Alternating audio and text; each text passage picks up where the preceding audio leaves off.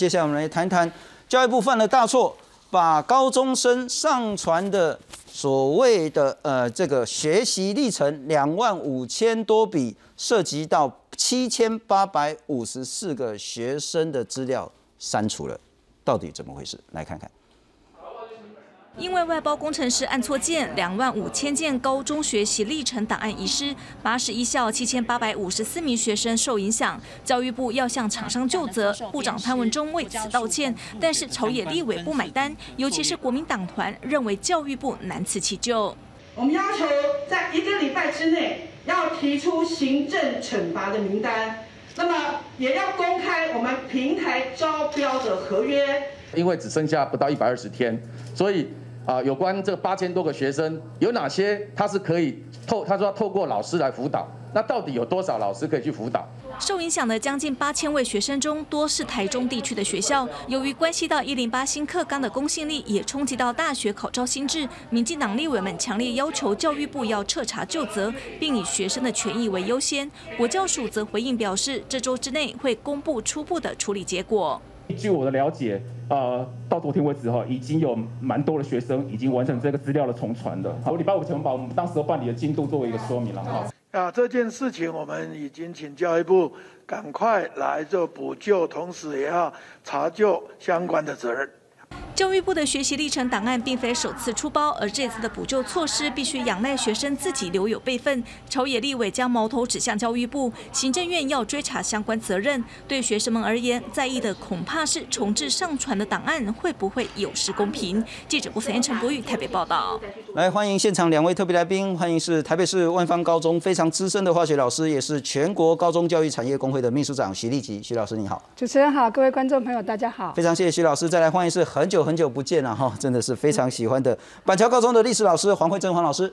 哎啊，主持人各位观众朋友大家好。哎，黄老师，我们先谈，先不谈那个教育部为什么会犯了这么严重的错之前，因为对我来讲哈。说实在，什么是学习历程？哇，傻龙博然后我们今天稍微了解一下啊。我了公唔丢，拜托两两位老师一定要赶快纠正，然后免得错误的资讯。哎，我们用的是一一一人力银行，为什么用它呢？因为看起来网络上找的这个资料，它画的最简单。因为多元入学实在是看起来有够复杂。总之，你现在高中毕业想要念大学，你要么呢，你就先去考一个学测，就是学科能力测验，然后。就是什么国文、英文、数学这个都得考，然后呢，学测呢是几级分几级分，就是很 rough 的，没有说什么五十九分、八十九分这种的这么细的东西。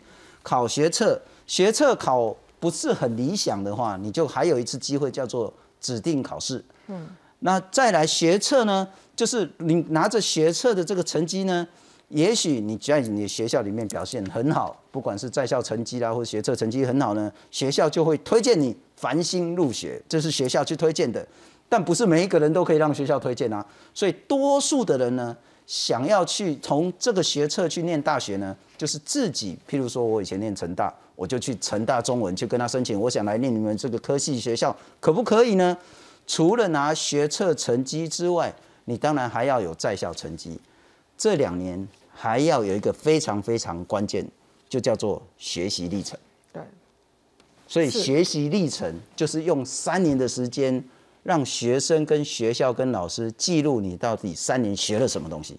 对，其实学习历程档案很简单讲，就是它是学习历程，也就是说你从不会到会，然后你的回家作业你写了什么。所以学习历程档案翻译成最简单的话就是作业给我看一下。你考出了六十几分，考出了五十八几分，看起来分数很高。可是你到底是天资聪明，本来就会，还是你是慢慢从不会慢慢学起来的？那叫学习历程。所以我从用翻译成教育术语叫做有两个，我们的学，我们通常都叫考试，但我们老师讲就叫教育评量。评量有两种，一种叫总结性评量，就是你毕业了，我要来看，比很多国家有叫高中会考，就是我看你有没有得到高中毕业的水平啊。这个很像我们的学测，我们的学测叫做学历呃学科基本能力测验，它是基本原因是在这里的，只是这几年有时候越考越难了，因为内卷化的竞争，这这些另外再讲。所以我说。学测的基准是这样的意思，这叫做形成呃总结性评量。你高中三年学完了，学习历程答案是什么呢？你高一、高二、高三每一个学期都传一些资料进去，这叫做形成性评量，就是慢慢形成。嗯哼，你从阶梯式的，你从不会到会，你从不好到好，你是怎么做出来的？那这样可以看出小孩的，就他考试不是猜对的。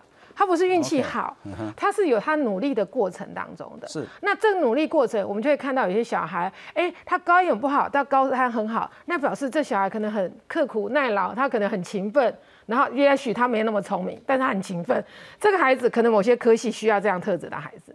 OK，对，那或者是他又很聪明，他又很勤奋，哇，那是小孩很棒，那可能他成绩又很好。国家栋梁，赶快请他进来。没错，所以就说，只要你回回到刚刚讲的多元，呃。多元入学，什么叫多元？适合不同的小孩，是不是每一个小孩都是建中北一女，然后很会念书，或像我们老师这种很有学术倾向？不是，有的小孩是可能有只有少数某一些科目他有专长的，是，而不见得是他考试的科目。对，所以多元入学让不同的孩子可以适应不同的方式去入学。是，但是如果有小孩说，我就像你刚刚讲，我三次都想试试，那你就试啊。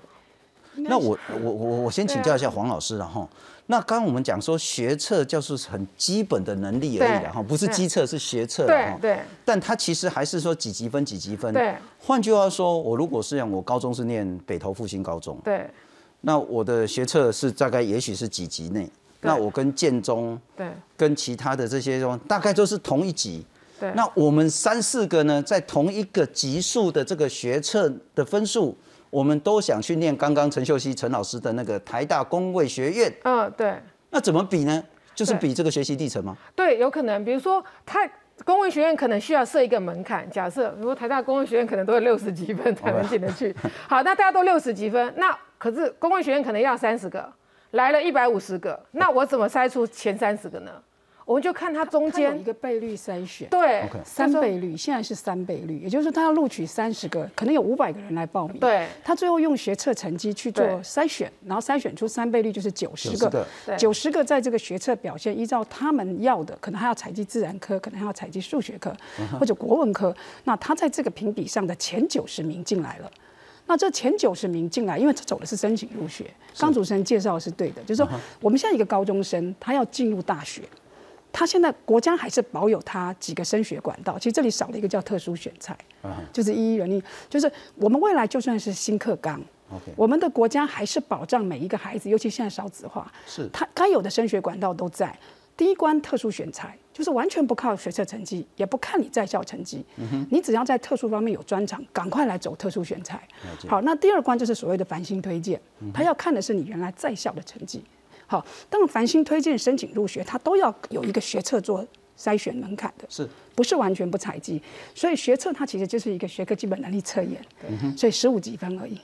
所以刚刚主持人讲的是对的，就是说一样过去了，台大公卫系了，好，所以这个时候就要来看这些孩子喽。但是我觉得有一个要先厘清，不是。接下来这一段全部都是学习历程档案，对，还有，因为大学还是可以定他要面试或口试占多少百分比，是，然后扣掉，然后这个里面还有一部分多少是学习历程档案，嗯哼，所以也就是说，现在少子化，就像慧珍老师讲的，现在是多元入学的时代，有些孩子他是很会考试，所以这个国家保有一个叫做考试分发，就是只考，对，就是说考考试分发只看考试成绩了。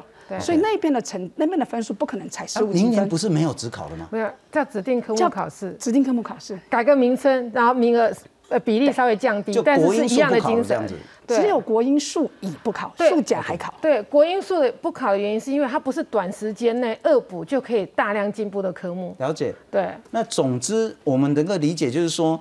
从这个考完学测，你要去念大学，除非你走的是繁星之外，你自己要去申请，你的学测成绩是重要的，对，你的在校成绩是重要的，你的学习历程也是很重要的，对。那学习，那我再请教一下老师了，学生历程档案我上传，结果教育部把我弄不见了，这件事会严重影响到我大学分发或是大学入学的这个。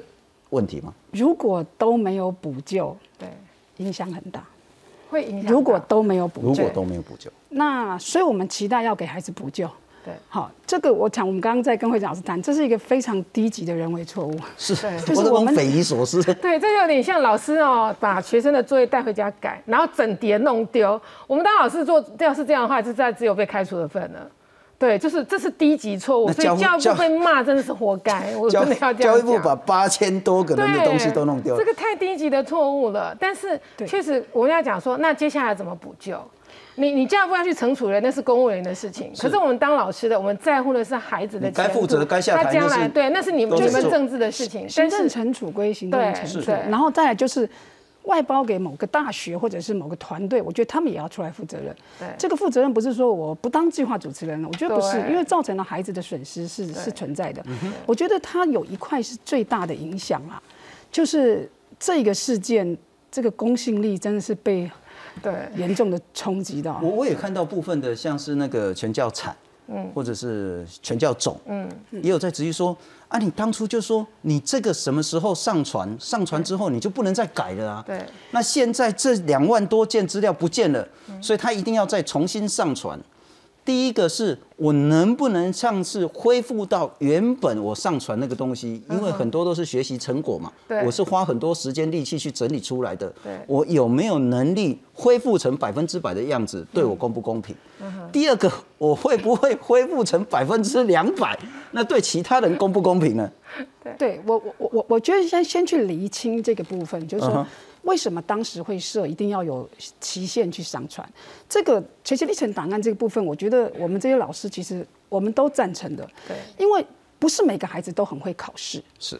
那如果可以把他的另外的能力，透过他的报告，他完成的报告作业什么这些哈，去展现他有的能力，我觉得这是好事。好，也降低了一些孩子因为考试的压力，这个是认同。但是他也有一个要防避的机制，就是说。你你不能高三去传高一的课程东西，因为高一已经过了，是，所以一定是发生在当学期他的历程嘛，才会是叫学生学习历程。那现在出现在九月五号到九月二十二号的这一些资料消失了，那其实它就是上学年一百零九学年度第二学期，就是我们在停课的那个学期。OK，是那一堆那一堆学资料有学生的资料弄丢了，对，所以。其其实都在陆续上传中，因为这这个学期的资料是可以允许到九月底之前都可以上传。是，所以，我我应该这样讲，这个低级的错误是固然要去就责，但是现在就是在补强嘛，就是在补强，因为我们就是关心孩子的权益。当然，当然，对不对？那。因为可能是上个礼拜传的，可能是二十二号传的，可能是二十，可能是十八号。是理论上，理论上孩子手边应该还有原来上传的资料，因为那个资料不是你要传 Word 档传，不是的，它是所有孩子，不管你是影，你是 PPT 档还是你是 Word 档，你得要先全部转成 PDF 档。呀，对，然后再上传。对，所以他也要先做一个转档的动作，然后再上传。所以。如果有一些孩子这个档案还在的话，是刚刚对教育部好像是开放允许他们再传嘛，对不对？是好，现在最担心的是万一档案损毁了怎么办？对，那我就特别要请教老师这一点了哈。我们来看看教育部怎么样做后续应应，然后当然之后的那个治安补强一定会做。那之前的这些像是惩处，我看大概苏贞昌也饶不了国教署了哈。可是我们来看看学生权益怎么办呢？教育部说呢。第一个会提供受影响的清单，第二个呢，学生可以重新上传，第三个呢，上传期限会再拉长延后，再来呢，会有专人也会给绵薄的钟点费，让老师协助学生上传。可是像我就是一个非常不好学习态度的，嗯，昨日种种，譬如昨日死，嗯，我今天传了，我一定把它全杀了，嗯，我不想再面对昨天之前的我，那万一我就把我的学习历程全杀了，我真的有能力恢复吗？哎，老老实讲，不排除有这样的小孩，但是呢，我们讲说，但是他有没有补救的方法？比如说，我们讲说，呃，每一个学期都可以上传好多件，但是最后到申请入学的时候只勾三件，也就是说，现在损毁的这个就是他那个三件非常优秀的作品，是。吗？这这样的小孩有多少？我们可以去统计一下。然后应该也有。对，应该也有。所以我相信会有，但是这个数字不会太多。了解。所以我刚刚讲说，确实它是一个低级的错误，因为就是最后你没有办法让零个小孩受害嘛，就你没办法补救到完全都补救，所以它这个不应该犯的低级错。那第二个就是现在的学生其实他们都有呃云端硬碟。他们可能把他们的作业都丢在云端硬碟当中，再去刚刚就像徐老师讲那个转档的动作。所以我认为应该会掉全部完全不见的小孩不太。人数不会太多，是好。那假设他完全都不见，这又是三个他非常重要的学习的成果呃的作品之一，然后关系到他升学的，没关系。他最后要申请入学的时候，就学测考完，他要去申请成大哦台大工位系的时候，他还是可以去做一个备审资料，然后再另外给教授去看，说我还有另外额外准备了一个这个工位系要求的一些东西，我还是可以就像以前的那个。呃，就是备审资料这样子的做法，所以基本上真的要完全害到这小孩完全没有前途，这个机会微乎其微。呃，现在是可以弥补的，对，那要完全无法弥补呢，其实几率不高，但是你就得再多花很多时间，对，就要再花一些时间。那我再请教，我我应该是这样讲哈，每一件作品都是学生很努力做出来，他才会上传。当然，因为尤其是我们现在已经在教育现场看到很多的孩子，他都不传的，他认为他的东西做的不好。所以这些愿意上传的资料，我觉得是已经是难能可贵了，应该要有一个补救机制，这是一个前提，就是说大人犯的错不应该是惩处在孩子身上。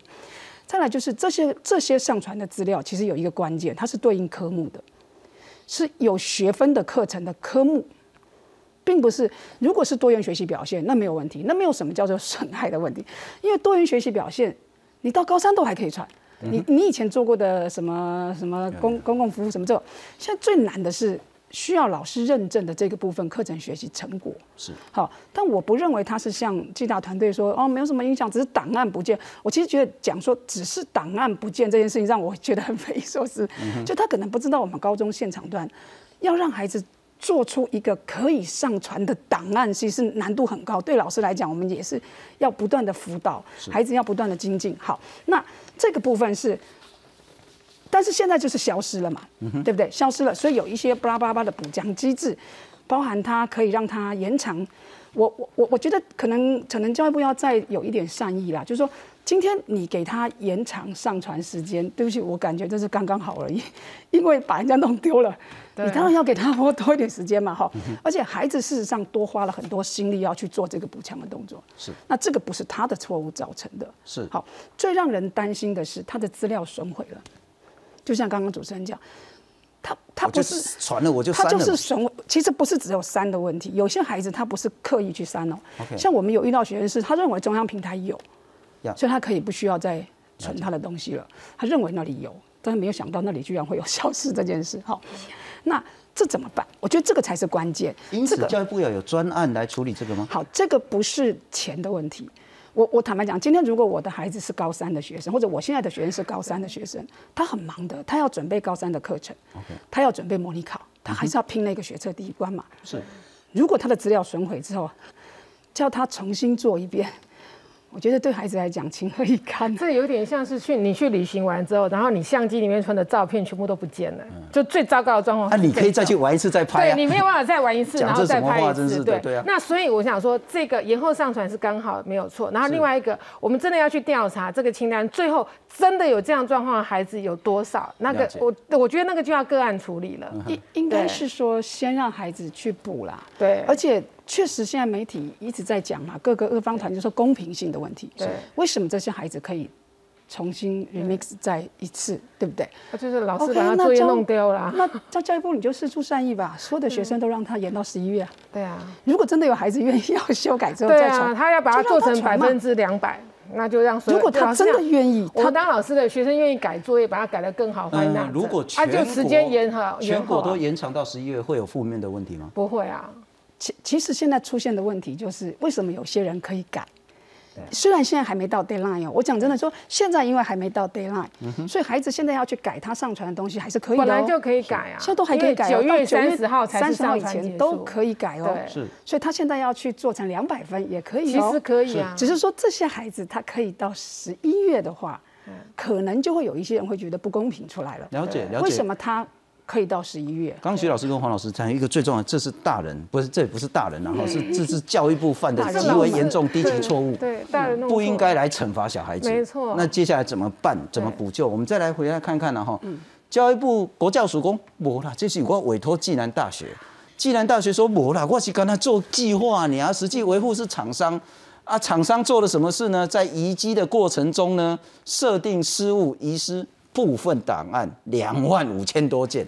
那这个上传的当然是那个包括说那个包括学习成果、多元表现，通通都受到影响。刚刚我们也谈到了哈，可以延后上传期限，然后协助，然后给老师钟点费。其实那是很不，大家都很痛苦了。你好不容易，譬如说大家都有写报告、交报告的经验，你熬夜熬了一个礼拜，好不容易弄成报告，哇，没存档，对，通通不见了，硬碟消失或是被小偷偷走了，这 感觉好像又被小偷偷走了，对，怎么办？那个心情一定大受打击，而且你能不能恢复百分之百，然后你要花多少时间？可是当我们谈到这真的是一个非常严重的低级错误，但我们来看看什么是学习历程。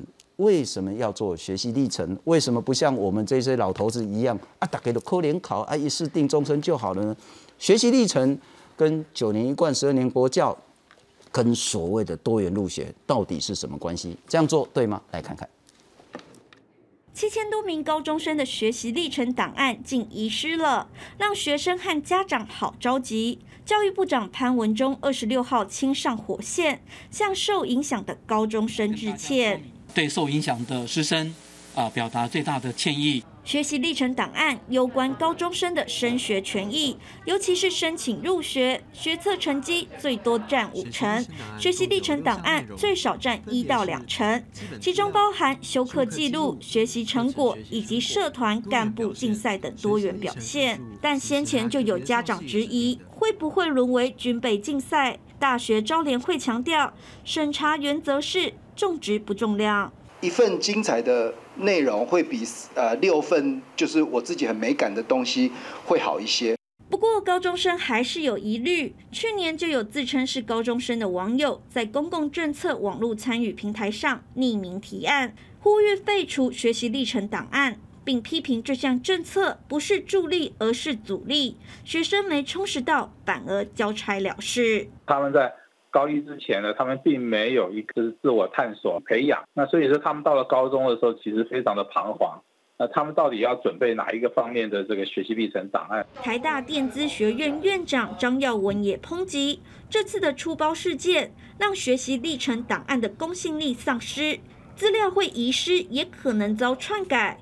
因此，他建议废除学习历程。将有限的资源投放在教学和设备，才是提升教育的正途。记者综合报道。谢老师，您对学习历程很熟悉，我要请教你了哈。什么是学习历程？就是高中三年完整记录，你学了什么，你的过程是什么，为什么你学会了？那这个过程要把它记录下来，叫学习历程。有四个项目，一个是基本资料，你担任什么干部啦？然后呢，应该成绩也是在这基本资料吧？哈，休课记录，对，成绩在休课记录，成绩在休课记录。那休课记录呢，是由学校的人员，应该是行政人员呢，譬如说这学期你数学几分啊，国文几分？是，对。第二项就是休课记录，第三个就是学生自己上传的了哈，就是出包的这个的学习成果。学习成果是什么呢？譬如说，哦，我觉得我是那个李白在世，哦，我这个文学造诣呢突飞猛进这样子，然后我跟他说，我可以自己瞎掰，对，但要老师认证，对，老师要追着你。没有，我你那个我补充说明一下，老师认证不是学生要怎么掰没关系，信聪的特特质就是爱掰就让他掰，我只要确定是这个作业是我出的，然后他是你写的，不是外面的人帮你写的。OK，所以你看后面有一个非常重要叫不评分与评论，为什么？所以很多老师会有焦虑。说我学生传出去不好，那你我黄慧珍就没面子，我教出来学生怎么成绩这么差？作业是学生做的，不是老师做的。我只要确认这是他做的，因为我有出这个作业，叫学生做这个作业，然后他这是他做的，他就可以上传。至于好不好，他有没有他有没有凑分，他个人负责了。对，没有他个人负责，然后大学教授去评断。看你这个诚信说有没有真的你讲的这么厉害，这样懂吗？所以很多老师现在很有压力，说我要把他指导的很好。OK，那是因为老我们老师很尽责，但他不是学习历程答案必要的。这个是老师要认证的。对，所以的认证就是这是你做的，是这不是成绩，这是你的成果。对，因为他这门课已经有一个成绩在修课记录在修课记录里。他如果做的不好，我们就给他打一个很差的成绩。对啊，我国文四十分，那我讲我是李白在世，谁会信？对啊，没错啊。他他两个可以互相集合的。那还有多元表现，就是说啊，你参加什么社团？我参加什么文学营啊、科学营啊，或者是我自己额外做的东西，有全民英检的啦，对啊，多益的，这个是学生自己上传的。对，换句话说，从这四大项目，理论上可以让大学的老师们知道说，你高中三年到底在干什么事，学了什么，学到了什么，到什么程度了哈。这有点像学生的履历表，就是我除了看他那个分数之外，我要看他的履历表，他里面有些什么样的经历。不，这样，那我再请教他。那以前备审资料就是高三的时候再来准备就好了，就是至少要让不不能说让花费一年时间。那现在我高中三年都没好日子过了，也不能这样讲，因为以前在备审资料的时候，其实我们多年指导孩子，他就是一个军备竞赛。对，OK。所以备审资料其实它更严重的会扣紧到家庭的社经背景问题，因为他不需要老师认证，他不一定要发生在课堂上。所以有一些孩子，尤其是明星高中的孩子，为什么只考的比例那么高？可能孩子对自己没有信心，他觉得他背成这样没有优势，他考试比较有优势，所以他申请入学学测，即使考了一个好成绩，他可能会放弃申请入学，因为他会觉得他东西不够多。可是事实他跟别人比，他其实也没有比较差，但他会先放弃，因为他看到别人哇厚厚一百页，哇这么多怎么这么多哈？但是。现在新课纲之后的学习历程档案，是小孩子是在高中三年内逐步累积的，尤其是课程学习成果必须是有学分的课，有学分的课发生在学校，对，老师指导，所以跟你家庭有没有什么好的社经背景，对，比较相关性没有那么大。老师规定每个人都要写三页的作品，或者是我们每个都要求做一个的作业来，对，然后那你你有本事去补习，你还是写三页。对，那你没有本事补习，老师还是教你一样，你也可以写三页。所以这样子我们给学生出了一个报告，像我我上次停课期间，我是教化学的嘛，我们最后一个单元生活中的化学，我就直接跟他说，生活中的化学现在与你最相关就是疫苗跟新冠肺炎了。所以我们出像这样的报告，让学生去会诊。我说你不要去听媒体之问，你你你自己去查。好，那你从国外的一些期刊去找，你去中诊。那我也看到孩子做出来的东西非常厉害，就是他他真的可以去组织一些有建设性的东西，然后去写出自己的感觉。什么叫一期？什么叫二期？那这个孩子在这个过程中他会进步。那他有这样的东西就可以传到我这门课上面。是，所以他未来在高三的时候要申请入学，他是从这个平台去勾，他觉得他哪一些东西能够展现他的能力跟别人不一样，给教授看。